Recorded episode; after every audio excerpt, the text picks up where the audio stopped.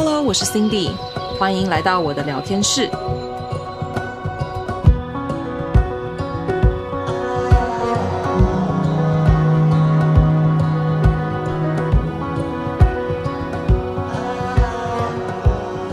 Hello，欢迎回到 Cindy 聊天室。好久没有自己跟自己聊天了。自从呢这个第二季开播以来啊，大部分的集数都是邀请了各式各样不同的来宾来到我们的节目跟，跟嗯大家做互动分享。那今天呢又回到我一个人的独角秀哦。那主要是因为我想要透过这一集呢，跟大家履行我的承诺，就是分享了我在嘉明湖这四天三夜的一个感想。那有在 follow 我 IG 的人呢，就知道说我在六月初的时候呢，到了这个嘉明湖的四天三夜。那那个时候其实是下大雨一整个礼拜，然后天气非常差的那一周。嗯，但是我拍摄了蛮多的照片跟影片，因为对于一个热爱登山的人来讲，其实嘉明湖就是一个 dream come true。所以不论天气好还是坏，我觉得能够去到那个地方，就是一个很很开心、很值得去记录的一件事情。所以呢，我就在线动上面问大家说：“诶，有没有兴趣想要看看我把这个旅行拍成一个 vlog？” 那大家其实都还蛮期待的。呃，这边。先跟大家讲的就是拍影片真的是一件很不容易的事情，但是会一次一次更好啦。所以啊，大家可以在边听这集 podcast 的同时呢，也可以去啊、搜寻 YouTube 上新地营养师。然后来观看这个嘉明湖四天三夜的旅行哦，因为在这期节目里面呢，我就不会太特别的 detail 讲说每一天到底发生了什么事情啊，或者是那天的路况、天气等等的，主要会在这期节目跟大家分享我在这四天三夜每天晚上写的小日记跟感恩笔记里面统整出来的一个嗯五大礼物，然后一起分享给大家这样子。为什么会说这是一个礼物呢？因为其实它除了是登山爱好者一个梦寐以求的 dream list 之外呢，嗯，嘉明湖的山屋也是蛮难抽中的，所以刚好刚好抽中到嘉明湖山屋的那一天是我的三十岁生日，所以呢，对我来说它就是一个格外特别的生日礼物哦。于是，即便出发的前一个礼拜呢，天气预报会说哇，这是倾盆大雨啊，然后天气很差啊，等等的。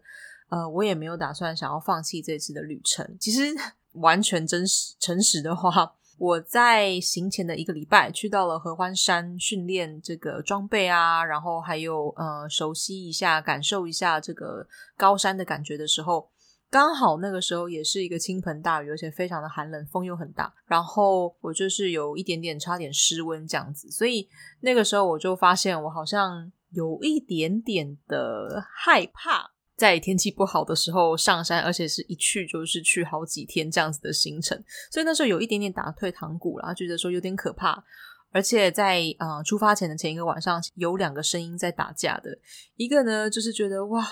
到底要不要去啊？因为其实什么也看不到，而且好冷、好湿，而且又有点危险。如果真的感冒了的话，那回来这样子多不值得。但是另外一个声音就在告诉我说：“诶，当然要去啊！这是一个上天要送给你三十岁的礼物，哎，它有一种能量在，就是在吸引着我。所以像这样子的缘分啊，这样子的巧合，我觉得肯定会有我意想不到的惊喜在等着我，一定要去看看。所以也就是这样子的一个乐观跟好奇的心，最后让我还是起了个大早，很准时的赴约出现在了车站，然后维持了这个四天三夜的嘉明湖之旅。”而且呢，果不其然，它真的就是一份很棒的礼物哦。这个礼物呢，不单单是只有景色而已哦，更是一个我自己还有山友伙伴们跟大自然之间，呃，互相共处学习的一个体验。四天的行程，每天经历了什么？那就是像刚刚讲的，可以大家在收看 YouTube 的时候，我的分享的影片啊，然后照片的结合的这样子的短片来看更多的内容。那那边就会有比较详细的这种 day to day 的介绍。所以回到为什么我认为会是一个很特别的礼物呢？其实天气晴朗的时候，反而没有办法这么深刻的体会。真正我觉得它是一个很大的礼物，就是因为。天气不佳，这种湿冷的情况，才让我可以更能够努力的专注于当下身体的一些状况，还有对于心态上的一种应对能力。其实有些时候啊，我觉得一个人怎么去看待事情的角度，就决定了这个人的经验会有什么样子的结局。所以，我们常常在讲说啊、其实世界上正在发生的事情是一样的。那为什么两个人会有截然不同的感受跟感想呢？所以，这所有的嗯 artwork 这种 storytelling 都是来自于我们的脑跟我们的心怎么去感知，怎么去解读。对于高敏感的我来说啊，其实小时候有这样子的一个特征，是一种痛苦的事情，因为我的敏感往往就会被框架为是，啊，你想太多啦，你太敏感啦，你太走心啦。但是随着年龄的增长，就会阅读了一些相关资料啊、书籍啊，然后也会更有耐心跟时间来陪伴自己的思考跟情绪之后，我才慢慢发现说，哎，身为高敏人，他是一个优势。也因为我身为高敏人，所以在这样四天三夜的嘉明湖之旅之中啊，嗯，我就体会了更多可能在一般人不会这么明显会感受到的事情，跟连接有这么多的一些体悟的连接，这样子。回到嘉明湖之旅所带给我的礼物，其实第一个呢，就是对于感恩这件事。因为呢，原本已经认定会是下一整个星期的这种滂沱大雨外加闪电嘛，所以最坏的打算就已经是哇，我一定会整身湿，然后可能什么都看不到了。于是呢，当第一天是一个晴空万里的大晴天、好天气的时候，我的感恩和喜悦就整个倍增了好几倍。那我就会更珍惜每一个眼睛所看到的美景，然后去想要记录、拍摄下每一个让我。真的忘记到呼吸的那种天空啊，那个蓝、那个山，还有那种树林的景色。如果本来就想着会是晴天的话，这样间珍惜的感觉肯定是没有办法这么的深刻明显的。因为啊，那个只有晴天才能享受到的舒适感，比方说干爽的鞋子啦，干净的书包啊，然后很蓝的天空啊，绿色的山脉，甚至你可以看到对面更遥远的山脉的那个零线哦。然后还有可以随时停下来休息，不怕雨淋的这个路程，都会默默的在脑袋里面认为，嗯，就是理所当然的预设值。所以呢，当遇到是一个呃本来觉得是湿冷的天气的时候，结果反而是大晴天的时候，你就觉得哇，一切晴天所拥有的这些东西就不再是预设值，你就会更感谢它。当然啦，这不是希望说每次都一定要去把最坏的打算当成是一个预期，或者是嗯，每次都要想到最坏的地方去，而是说我们可以去珍惜当下的那份感觉、那份感恩的那个心，才是最重要的。所以呢，嗯，在面对我们一般生活上这种很平淡无奇的事情啊，还有日复一日的小日子啊，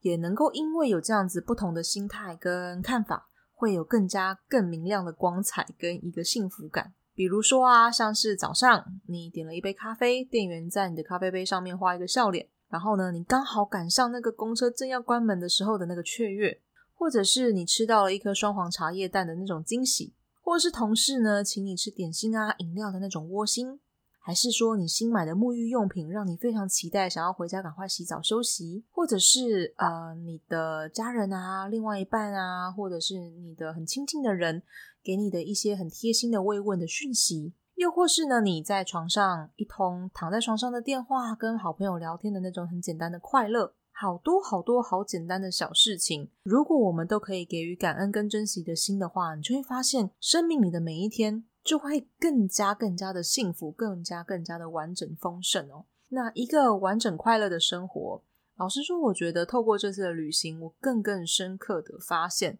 它真的其实大部分是要靠自己去拥有一个想要练习正面的这个意念，然后把它勾勒出来的。再来呢，第二份礼物也是有一点感谢的心，那其实更多的是一个自我省思的呃练习跟过程。那就是呢，从出生以来，其实我大部分的时间都是居住在大城市里面。虽然说常常会去像是野营啊、爬山啊，在大自然里面，但是整体的生活上，因为在大城市里，所以是舒适安逸的。像是生活中可以给我们带来的便利，电源方面，呃，比如说你热的时候就有冷气吹，你冷的时候有暖气用，或者是水源啊，就是呃，随时都可以有干净什么逆渗透啊，很高级的这种水。呃，让你觉得喝得很安心、很舒服，然后有热水可以洗澡，然后有好的水可以煮饭，还有看似其实最基本的这种上厕所冲水，这个马桶的污水呢，就可以马上自动离开我们家，然后去到别的地方被进行处理。还有刷牙、洗脸啊，这些清洁用品会产生出来的泡泡，也同样会经过一些过滤排除。所以我们不会想到，我们每天用的东西是需要靠多少的这样子的步骤，才能够减轻对土壤、对大地的伤害，然后再次回到土地中。像是我们的垃圾厨余，需要靠怎么样的处理，才能够让这个地球可以更健康永续的提供我们一个舒适的环境？还有我们吃的食物，是需要经过什么样子的过程，多少人的努力，才最后可以摆在餐桌上，让我们享受到这样子热腾腾的一道菜？太多的时候呢，忙碌的日子就会造成一种我们觉得习以为常的这种便捷感，好像觉得这就是理所当然的一种预设值，所以我们就会忘记。科技的进步带给我们人类有多么多的舒适跟方便，那么这样子的舒适方便呢、其实就会让我们忘记说，这个世界、这个地球是怎么样在吸收我们所舍弃排出的这些污染跟垃圾的，我们就没有办法这么的 mindful，也就是呃正念的留意的去知道说，我们平常一天这样子生活下来，有多么多么多值得觉得幸运跟感恩感谢的事情。那为什么我会说它是一个很难去记得的、很容易被习以为常的事情呢？因为这个感觉，这个让我觉得很震撼、想要反思跟感恩的心情，老实说，在二零一五年我去到南非担任志工的时候，就一次有这样子的震撼感了。但是呢，身处在舒适的环境，回到舒适的环境久了之后，少了这样子的对比跟刺激来提醒我自己，慢慢的又回到了那个忘记要去常常要感恩啊，然后忘记花多一点点时间去照顾这个地球，呃，去做到我可以做到的事情，就会变得让我觉得，哎，好像应该再更慢下来一点点，好像在嗯、可以再多花一点心思在执行这个正念这个 mindfulness 上面，不论是食物也好，还有甚至是我们在。做的所有大大小小的选择，比如说，如果你可以带一个外带杯，那可能就不会再需要用到一个纸杯，或者是我们随手去嗯洗了一下我们的这个可以再利用的吸管，虽然他可能有时候觉得啊好麻烦哦，好忙碌哦，然后可能这样子拿在手上又不方便等等的。但是我们多花那么一点点的时间，那么一点点的心思，久而久之累积下来，就是可以给这个地球带来很大很大的影响。我们的力量其实永远都是大的，我们一点都不渺小。在嗯，想要为这个土地、为这个地球做一些贡献的时候，做一些 feedback 的时候，所以啊，当我这次又回到了山上，经历到了这个。四天不能刷牙洗脸啊，不能洗澡，因为这个泡泡的化学会影响到这边的水资源。然后还有另外讲到水资源呢，呃，嘉明湖山上其实水分都是非常仰赖我们天然的雨水的，所以还有另外就是食物跟瓦斯这一块，你想要有热腾腾的食物，是需要靠很辛苦的协作，从山上这样子背了五十几公斤上来给我们帮我们煮饭的。然后还有就是。每天自己所产出来的垃圾量，因为在山上，你什么东西带上来，你就需要带什么东西下去。于是呢，你每天所累积的垃圾，它就会陪伴着你这整整的四天三夜。如果不是，嗯，有这样子的一个需要把自己的垃圾带走的这个需求，那我也不会真的去认真看到说，哦，原来我自己的垃圾有多少，别人的垃圾有多少，那我们这一组人加起来，或者是每天这样子一群的山友下来。哇，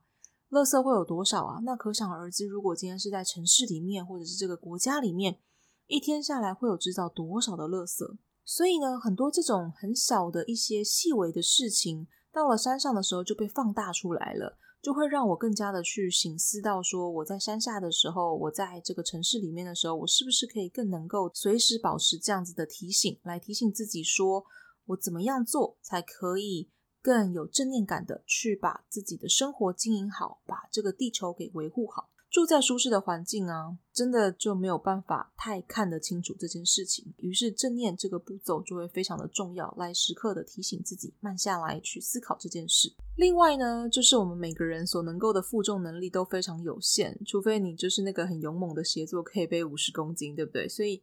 爬山啊，每天步行好几公里，再加上可能最多十公斤就已经很厉害了。那么这个时候，我们所拥有的资源，就是你能背上山的这个重量，还有你包包能塞多少东西，就没有办法像在平地跟城市间，我们如果需要什么东西，就可以很方便的去到便利商店买一下，这么简单就可以解决的。你需要在有限的重量跟空间去取舍，说什么东西是可以保护你、去照顾你、滋养你，让你在这四天的行走中可以啊、安全，可以保持体力。比如说，像是一件可以保暖、防风、防水的衣服，可能就要比你带上一抽屉的普通的衣服还要再来管用。所以你宁可每一天都穿那一件衣服。也不会想要穿得漂漂亮亮的，为了想要拍照啊，为了想要跟嘉明湖拍一张美照，呃，你会希望那一个很受用的衣服可以随时在你身上，你才可以舒舒服服的走完这一趟旅程。在山上的这四天呢的这个经验，就让我再次的深刻体会到，其实一个人需要的东西真的不多诶。在我们这样子一个物资丰裕、科技发达的社会里面，其实呼之即来、挥之即去的东西太多了。我就开始更认真的反思，说想到我以前曾经也是一个可能会因为什么东西很可爱啊，可能跟哪一个卡通或者是我很欣赏的明星好了，然后联名出来的一些商品，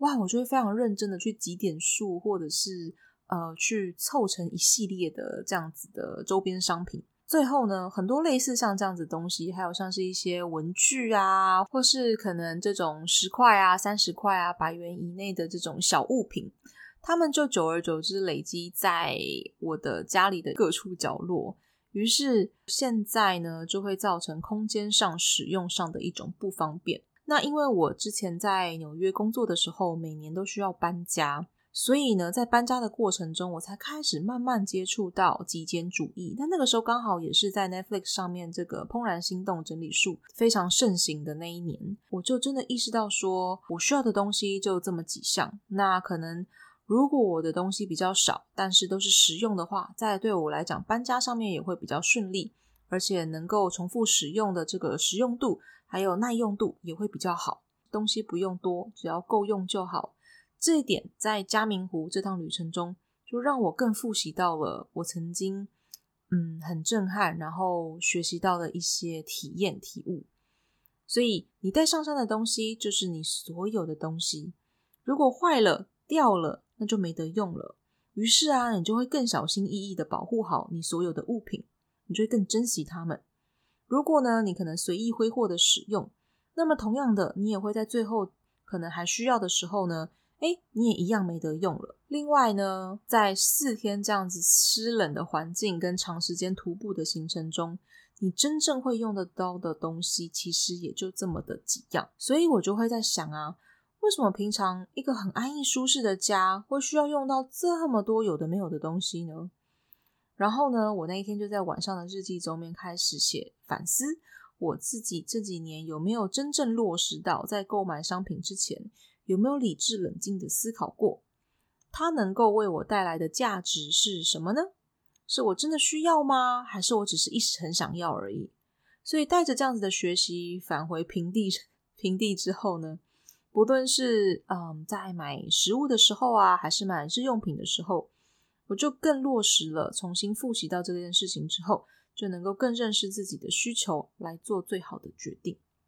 好第三个礼物呢，就是时间的可贵。这个平地凡间呢，跟这个山上的这种仙人模式哦，是截然不同的。所以为什么会讲仙人模式？因为呃，在山上的各位山友们，其实通常两三点，凌晨两三点，天还没亮的时候，大家都已经起床，准备要爬山了。所以呢，在山下平地凡间的时候，我们这个仙人模式就被关闭了。所以可能睡到七晚八晚，甚至是中午，大家觉得哦，好累，好想再继续睡个回笼觉，有没有？这就是一个 仙人都不用睡，然后还可以走这么多路，然后 VS 这个怎么样都睡在床上，然后还是觉得好累好累的状态。好，至少我是这样子了。所以呢，两三点就起床是一个很正常都不过的事情。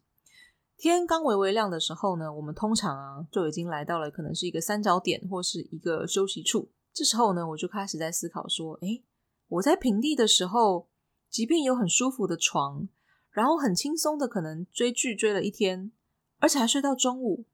但还是觉得好累哦。最后呢，我发现有时候那种疲惫呢，只是自己的一种沮丧感跟无力感。一整天，哎，怎么就这样子过去了？好像什么事情都没有好好的完成的一种空虚感。当然，有时候呢，要给自己的身体适时的放松跟休息，那是绝对必要的。这也是正念练习的一个很重要的环节。但是呢，到了山上，必须有这样子早起的行程后呢，我才惊奇的发现，哎，其实很多东西是我可以做得到的。哎，可能在平地凡间，我会觉得怎么可能？两点钟起床，四点钟起来要去晨跑，天哪，要了我的命吧！但是当你当下决定，去做的事情，然后很全心全意专注的执行的时候，我就发现时间可以为我们带来的宝藏，远远远远超过我的想象。你以为可能一晃眼就过的一天啊，其实它可以很多彩多姿，它可以容下很多很多的行程。我们的每一分每一秒其实都在做选择，而正念的练习呢，让我们可以更感受到时间的存在，还有把握时间的一个重要性。该休息、该享受休闲娱乐的时候呢，你是不是有真的专心的在享受，而不是在担心工作上，或者是等一下其他要做的事情？那么反过来说，在工作的时候，你是不是也有同样的可以全神贯注的在投入你的心思？然后，当我们在发发现分心的时候呢，都可以有选择的把他的这个意识，把这个专注度给带回来。而时间的使用呢，就是在每一次察觉心思飘移的时候呢，可以透过选择的力量，再把自己带回到当下。这就是我在嘉明湖得到的第三份礼物，那就是去认识到，嗯、时间的运用，还有去让自己相信，我其实是可以早起，我其实是可以在有限的时间内做到很多很多事情的。那只要相信了自己，只要能够选择对自己有意义的事情、有好处的事情，在每一次每分每秒的时候，来去做更多更多有意识的选择，在该休息的时候休息，然后在该很认真的时候呢，尽力的把自己该完成的事情给做好。我就发现每次在睡觉之前呢、那个充实感跟那个很满足的感觉，就可以让我开心很久很久，然后也非常的有幸福。第四件事情呢，呃，应该说第四个礼物呢，就是人与人之间的这种互助、信任，还有陪伴。同样一件事，同样一段路，有没有可以互相帮助的伙伴，其实有时候是很重要的一件事。一个人走，有一个人走的潇洒跟自在，但是一起前进的体验，教会我如何怎么去关心、去体谅、去陪伴、去照顾。像是呢，我称他为我的小天使。他呢，知道我在背的这个背包啊，其实是一个很废的背包，因为它没有任何的缓冲，就是我们绑在这个腰际，就是臀部附近会有一个那个可以扣住的。那它其实是可以帮你分担重量，不让你在呃爬山的这个旅程中呢，把所有的这个重量都呃需要靠肩膀来维持。它是可以负担重量的，但是我带的这个包就是全部的重量压在呃肩膀上面。所以呢，当他知道说我的包包是没有缓冲重量功能的时候呢，呃，他就会一直走在我的后面。那每次大家停下来休息的时候呢，他就会赶快用他的登山杖，就是顶在我的包包下面，帮我分担这个重量。如果真的没有他的话，我这四天下来，可能肩膀可能要硬的比墙壁还要再再硬啊。还有呢，另外一个同行的山友啊，他看到他的伙伴包包带的背的太重，太辛苦了。于是呢，他在评估自己的能力之后呢，他就决定说，他要帮他呃分担这个重量，他就能跟他换了这个包包，把他自己轻的包包给他背，然后他帮他背重的那个包包，然后一路帮他背下山。真的，这个精神就是这种很很让人家感动。还有另外一位山友，在看到我跟我的朋友两个鞋子都湿透透的时候，然后要走一整天的路，他就直接很大方的又送了我们一双新袜子。让我们有这样子两层的保护，才不会因为可能双脚湿冷走了一天会感冒着凉。我也在看到一个伙伴，他蜷缩在旁边，很冷，然后那一天风非常非常的大，还飘着雨，所以呢，我就蹲下去把我的雨伞给他，然后帮他挡风，希望他不会失温，可以保保暖这样子。很多很多这种小细节，跟人跟人之间这种很温暖、很温馨的感觉，这是一个人走。不会去体会到，没有办法去体会到的事情。当然，你可能会觉得说，哦，可是我一个人走还是比较自在啊，我不用等人啊，我可以跟着自己的脚步啊，然后有自己的速度啊。但是啊，大家在一起互相帮助的这样子的一个景色，也是这趟旅程中我觉得最美最美的风景之一了。好，最后一个礼物呢，就是对自己的信任跟坚持。即便风雨交加，即便大家有时候可能真的是身心疲惫了，但是为了达到那个最后的目标，也就是看到嘉明湖本人，可能会湿、会冷、会痛、会饿，你还是会想要到的那个地方。也正是因为经历了这些风风雨雨，甚至是闪电，走过来的路，才能更衬托出最后风景那个优美、那种得来不易的成就感。在经历了数天自我挑战所迎接出来那个大自然的奇景，就会对你来说有更加特别、更加想要纪念的感觉。虽然说我们的嘉明湖没有阳光、没有蓝天，可以让我们看到那个所谓天空的镜子的模样，但也同样是因为这样子天气阴冷啊，然后浓雾笼罩，当风把雾吹开的那一刹那，大家欣喜若狂，然后突然跳起来想要拍照的那个样子呢，也是一个超级难能可贵的体验，到现在想起来还是会很想笑，很可爱的一个场景。如果今天一路走来都是大晴天的话，绝对看不到那样子场景啊！可能你从远远就可以看到哦，湖在那里了，然后你就很开心的跑下去，就没有那一种呃，这个在影片里面其实我有记录到，真的超超可爱的。大家其实坐在那边坐的蛮久了，因为浓雾笼罩，所以你完全看不到湖在哪。老实说。所以大家这时候就坐下来，然后可能补充一点粮食啊，保暖啊，然后聊聊天。所以浓雾散开的那一刹那，大家真的是突然跳起来尖叫，疯狂的在拍照，很开心，很开心的感觉。也就是在那三秒云开雾散的瞬间呢，那种看到嘉明湖本人的感动，才让我知道说，虽然晴天的景色依旧可能才是最美的，但是这个阴雨的天气的这个过程中呢，我们有体验到的这个心情，